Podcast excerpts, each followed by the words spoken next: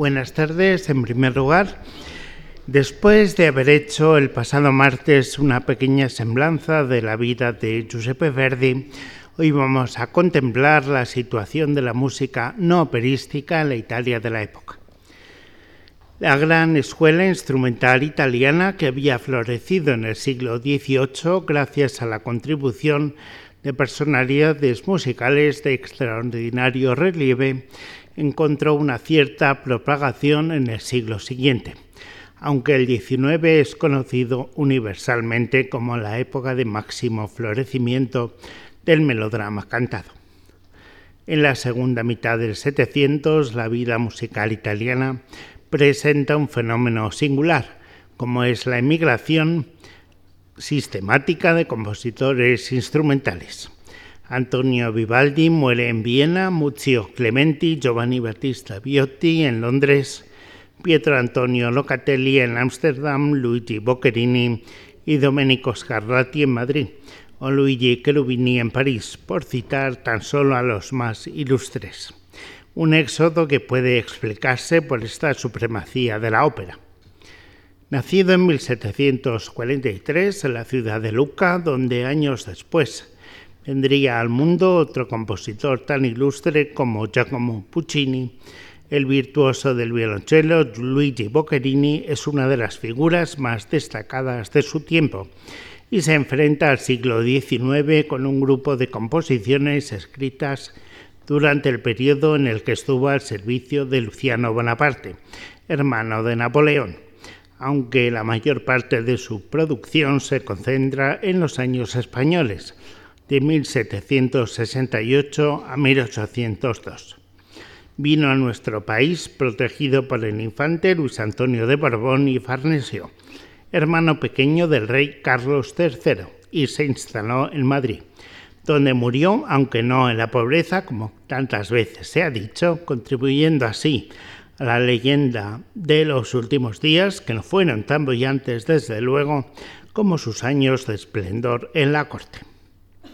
Su estilo galante, amable, que tantas veces ha sido parangonado con los cartones para tapices de Francisco de Goya, podremos contemplarlo en la pastoral del quinteto en re mayor, conocido como el Quinteto del Fandango, opus 50, número 2 que va a ser el primer ejemplo musical que escuchemos.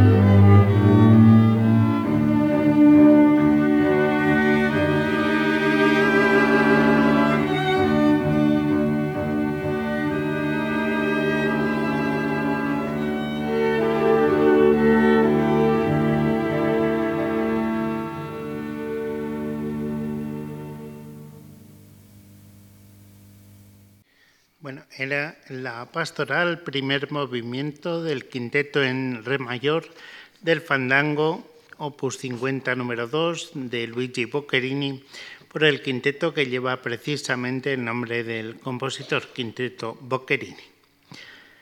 Dejaremos de lado de manera consciente a una figura tan relevante como Muzio Clementi, a quien muy merecidamente se le ha dedicado aquí uno de estos ciclos musicales. Una de las personalidades de mayor relieve es también por su capacidad de penetración en la cultura no únicamente italiana, sino europea, la del genovés Niccolo Paganini.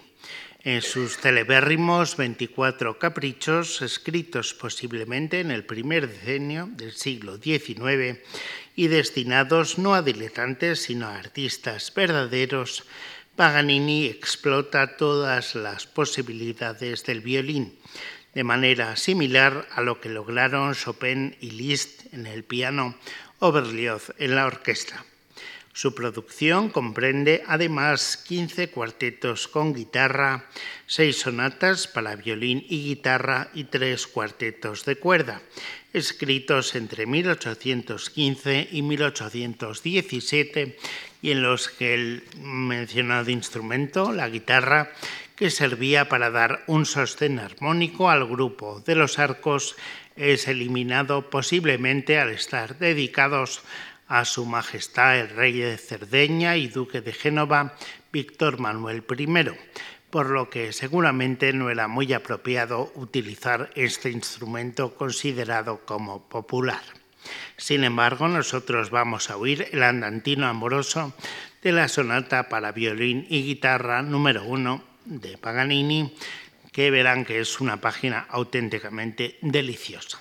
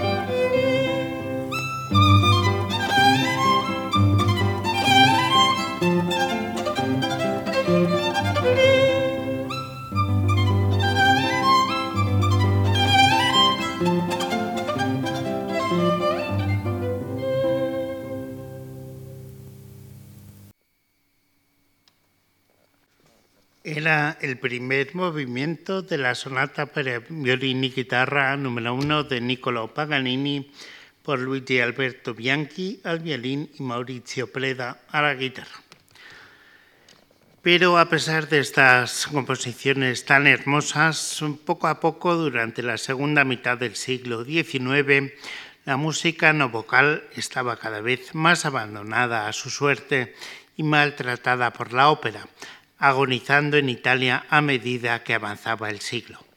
Hasta una autoridad como el propio Verdi había llegado a proclamar en 1863 nuestro arte no está en lo instrumental.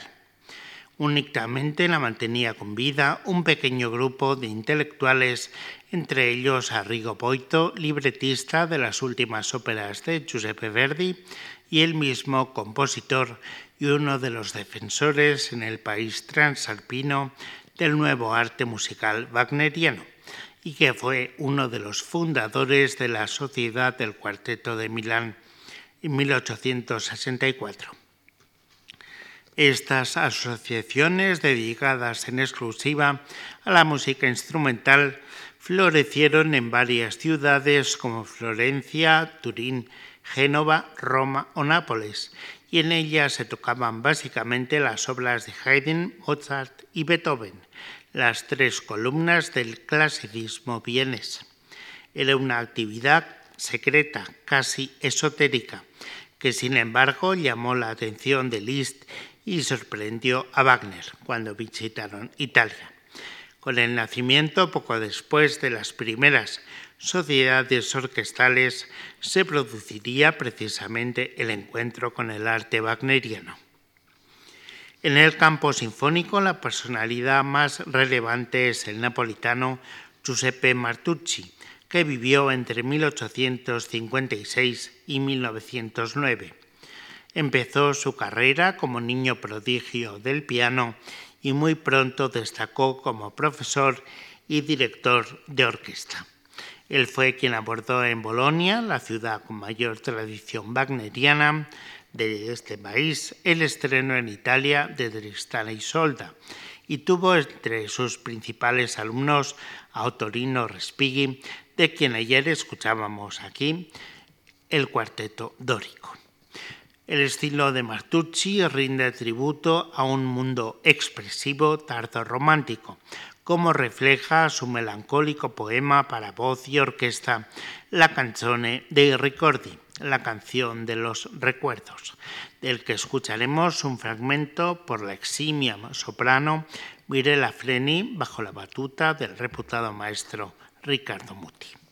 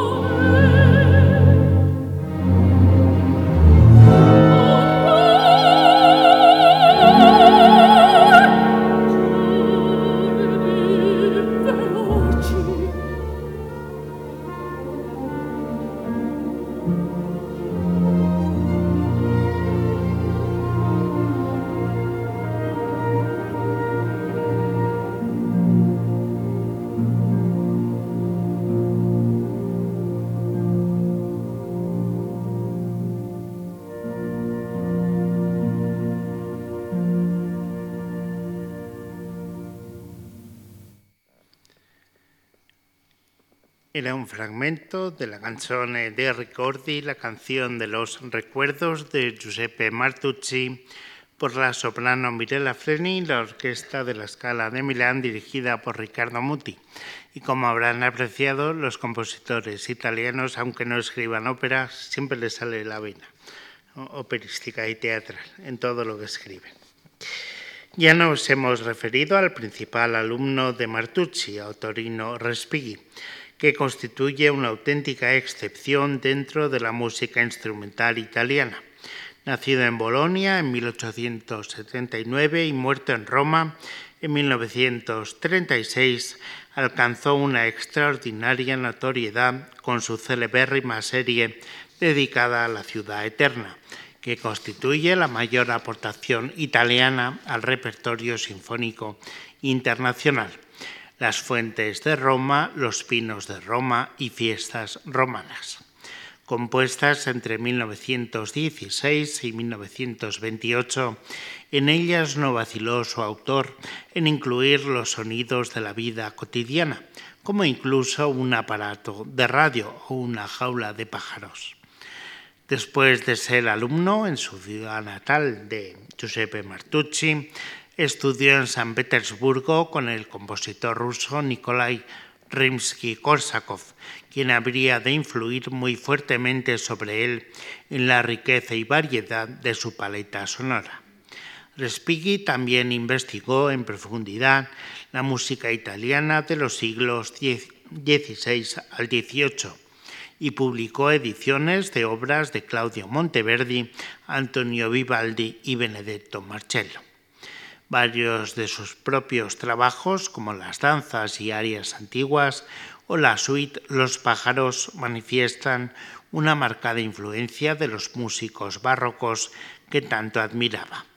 Nosotros vamos a oír un pequeño ejemplo de su tríptico botticelliano, en el que expresa con todo su colorido el famoso cuadro del pintor florentino Sandro Botticelli, La alegoría de la primavera, con la adaptación de una canción renacentista italiana alusiva al nacimiento de la estación florida.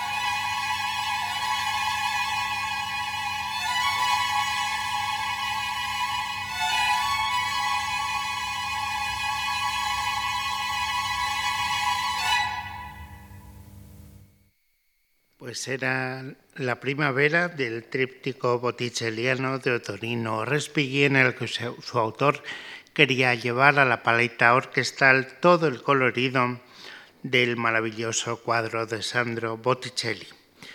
Ayer pudo escucharse una de las más hermosas piezas instrumentales del repertorio italiano, perteneciente en este caso a un autor tan asociado a la ópera como Giacomo Puccini su elegía para cuerdas crisantemi, crisantemos, un término este que en el siglo XIX indicaba una composición de carácter fúnebre o melancólico. Puccini la escribió en 1890 con motivo de la muerte de Amadeo de Saboya, duque de Aosta, muy conocido entre nosotros por sus años de regencia en España, de 1870 a 1873. La pieza, sin embargo, sobrevivió a lo circunstancial de su origen, ya que el material musical fue reutilizado tres años más tarde, en 1893, en el final de la ópera Manon Lescaut.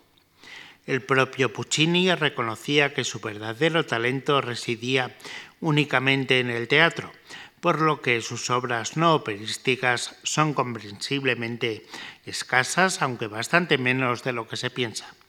El cuarteto de cuerdas fue un medio por el que el músico de Luca sintió una cierta e innegable afinidad y a lo largo de los años compuso unas cinco piezas o grupos de obras para esta formación, todas las cuales desgraciadamente y prácticamente se han perdido a excepción de esta bella composición que sonó ayer y que su autor escribió, según sus propios testimonios, en una sola noche. Es una página muy sombría y melancólica, como hemos dicho, en un solo movimiento que fue muy difundida, sobre todo en su versión para orquesta de cuerdas a través de todo el siglo XX. Pero si hay un rey de los salones musicales románticos, ese es el piano, tanto por las posibilidades técnicas a las que había llegado el instrumento, como por la gran cantidad y calidad de los virtuosos que tocaban en ellos, como en una prolongación doméstica de las salas de conciertos. Todo esto dio origen a un sinfín de adaptaciones, transcripciones y paráfrasis de las grandes partituras, tanto sinfónicas como sobre todo de los fragmentos más populares de las óperas, sin olvidar el aspecto social que mantenía el piano en la aristocracia, así como dentro de la nueva clase burguesa. Si hay una figura que representa como ninguna otra al gran virtuoso romántico es la de Franz Liszt. Sus parafrasis son libres fantasías elaboradas sobre temas de los autores de moda, entre los que no pueden faltar nombres como los de Richard Wagner y Giuseppe Verdi, quienes ocupan una buena parte del imaginario del compositor húngaro.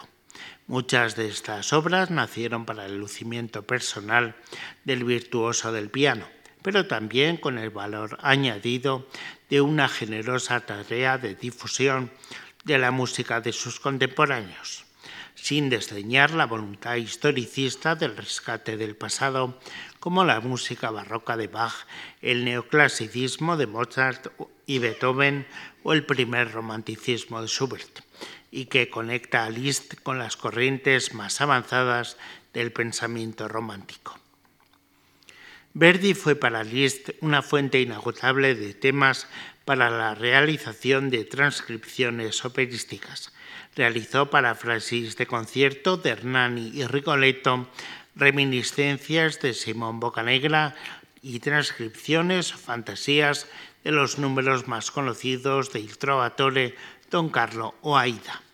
unas obras que además de servirle para regalar como bis tras un concierto consagrado, por ejemplo, a las sonatas de Beethoven, nos muestran su sincera admiración por la facilidad melódica y expresiva del maestro de Buseto, a quien por cierto no llegó a conocer personalmente. Vamos a escuchar un fragmento de la que posiblemente sea su transcripción más brillante y conocida, la realizada sobre Rigoletto en 1859 a partir del cuarteto del acto cuarto, Bella figlia del amore, Bella hija del amor, con Daniel Barenboim al piano en un recital ofrecido en el año 2007 en uno de los templos verdianos por antonomasia, el Teatro a la Scala de Milán.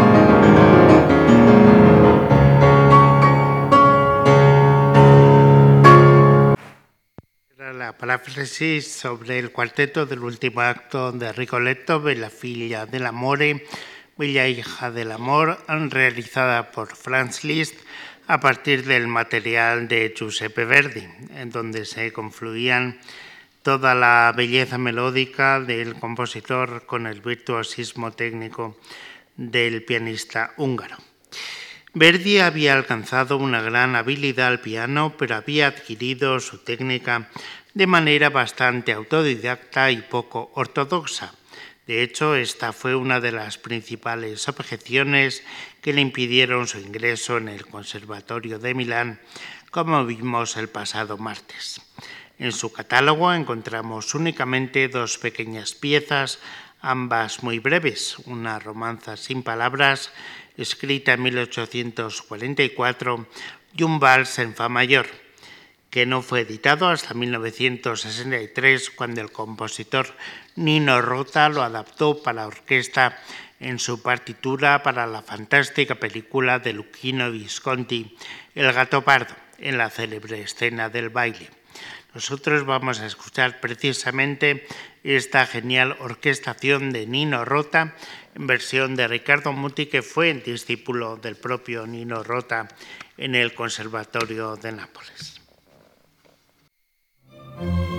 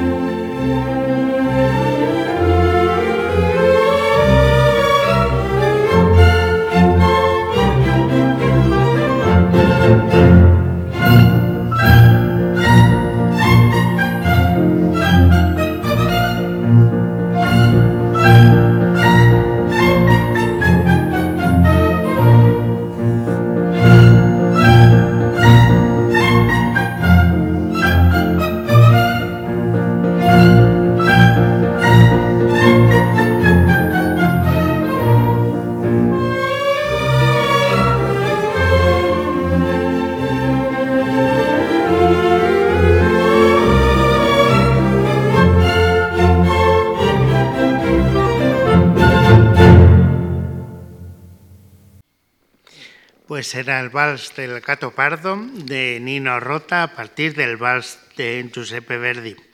Realmente es difícil expresar en, en tan pocos pentagramas todo el sabor del final de una época que está llegando a su fin.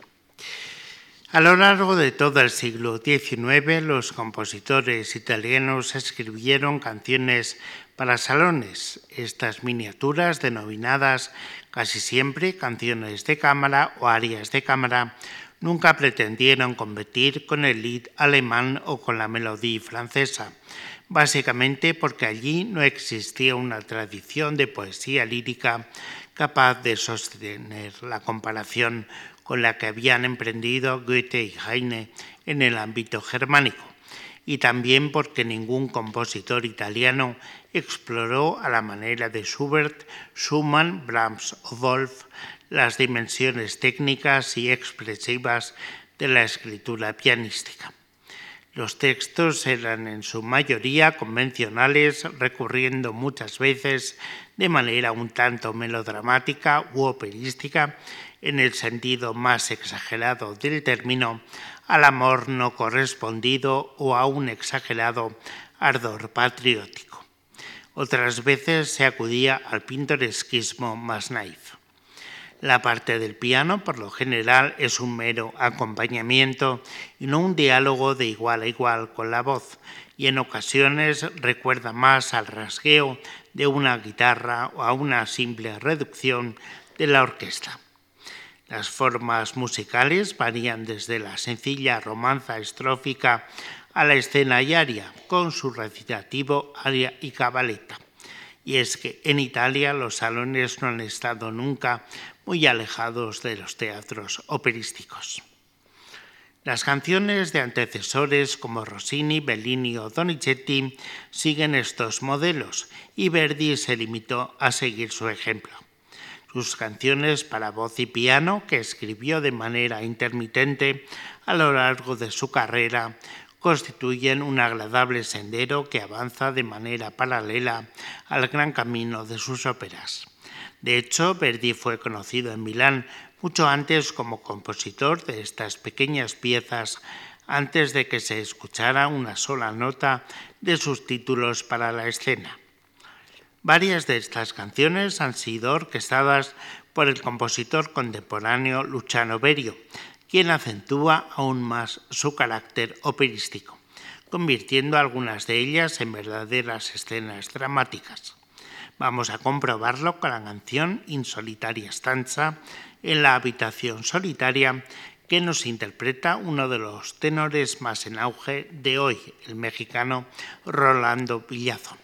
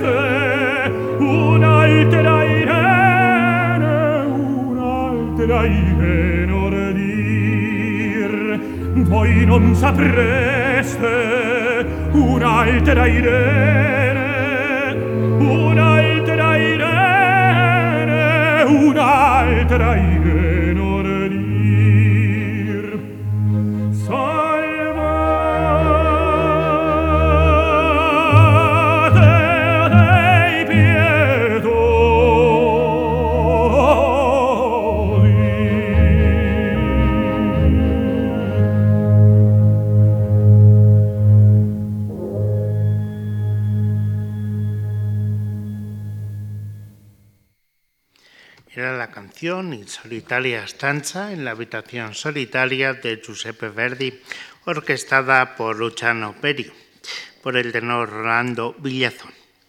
La mejor demostración de esta cercanía entre el concierto y la ópera es que el tema principal de esta canción que acabamos de escuchar fue utilizado en el área de Leonora del primer acto de Il Trovatore.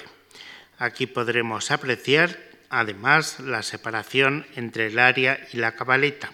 La primera es la parte más lírica en la que la protagonista expresa a su confidente Inés que ha conocido a un misterioso trovador cuya voz le ha cautivado. En la sección que sigue, más virtuosística, la dama afirma que hará lo que sea para alimentar ese amor, aunque le cueste la vida y será con otra de las voces ascendentes de la actualidad, la soprano rusa Anna Netrebko, en un concierto en vivo ofrecido en un marco tan fabuloso como la Plaza Roja de Moscú en este mismo verano.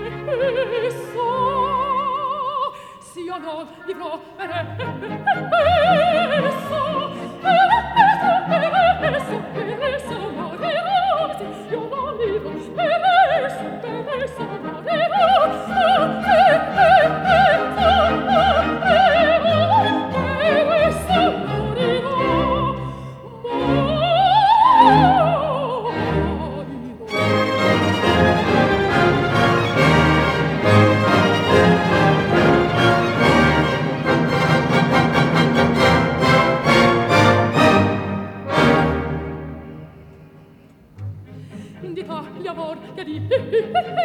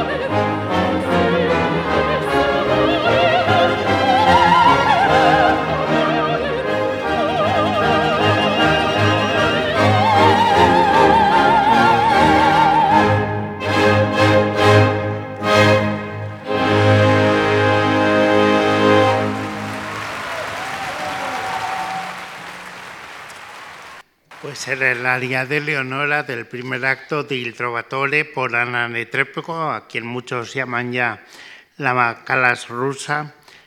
Y bueno, en esta parte estas cabaletas que normalmente servían básicamente para el lucimiento del cantante, del divo de turno, Verdi sabe incluirlas en la acción dramática y darles un sentido teatral.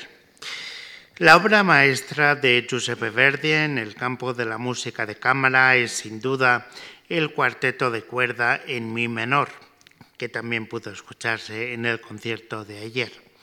Aunque nació como una pieza de circunstancias, pues fue escrito en 1873, dos años después del estreno de la ópera Aida y antes de la misa de Requiem, se oyó por primera vez el 1 de abril de 1873 en una audición privada en Nápoles. El único cuarteto de cuerda del compositor nació durante los ensayos para el reestreno de la ópera en la ciudad del Vesubio, que tuvieron que interrumpirse a causa de una indisposición de la protagonista, la soprano checa Teresa Stolz, la última musa y al parecer amor platónico del compositor, una princesa del norte trasladada a Italia, como la denominó la crítica. Al principio Verdi no pensó en publicar la partitura, pero cambió de opinión después de una exitosa ejecución en París tres años más tarde.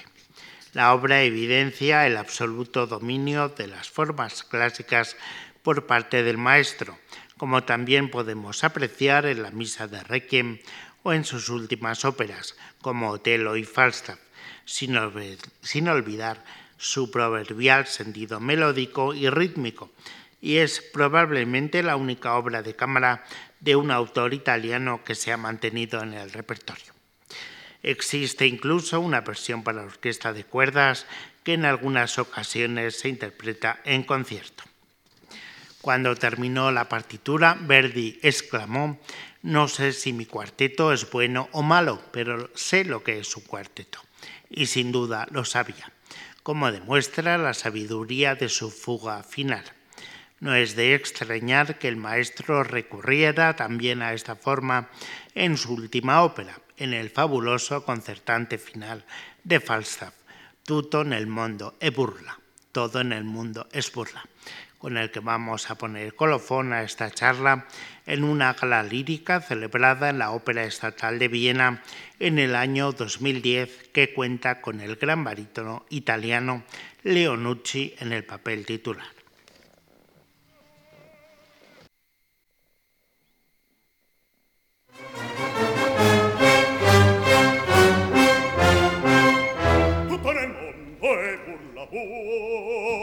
sei nato burlone, burlone, burlone, tu te burla. Come è nato burlone, è nato burlone, burlone, burlone, tu te burla. Come è nato burlone, è nato burlone, burlone, burlone, tu te burla del burlone. È nato burlone, burlone, burlone, tu te bello, su te bello, su te bello, su te bello, su te bello,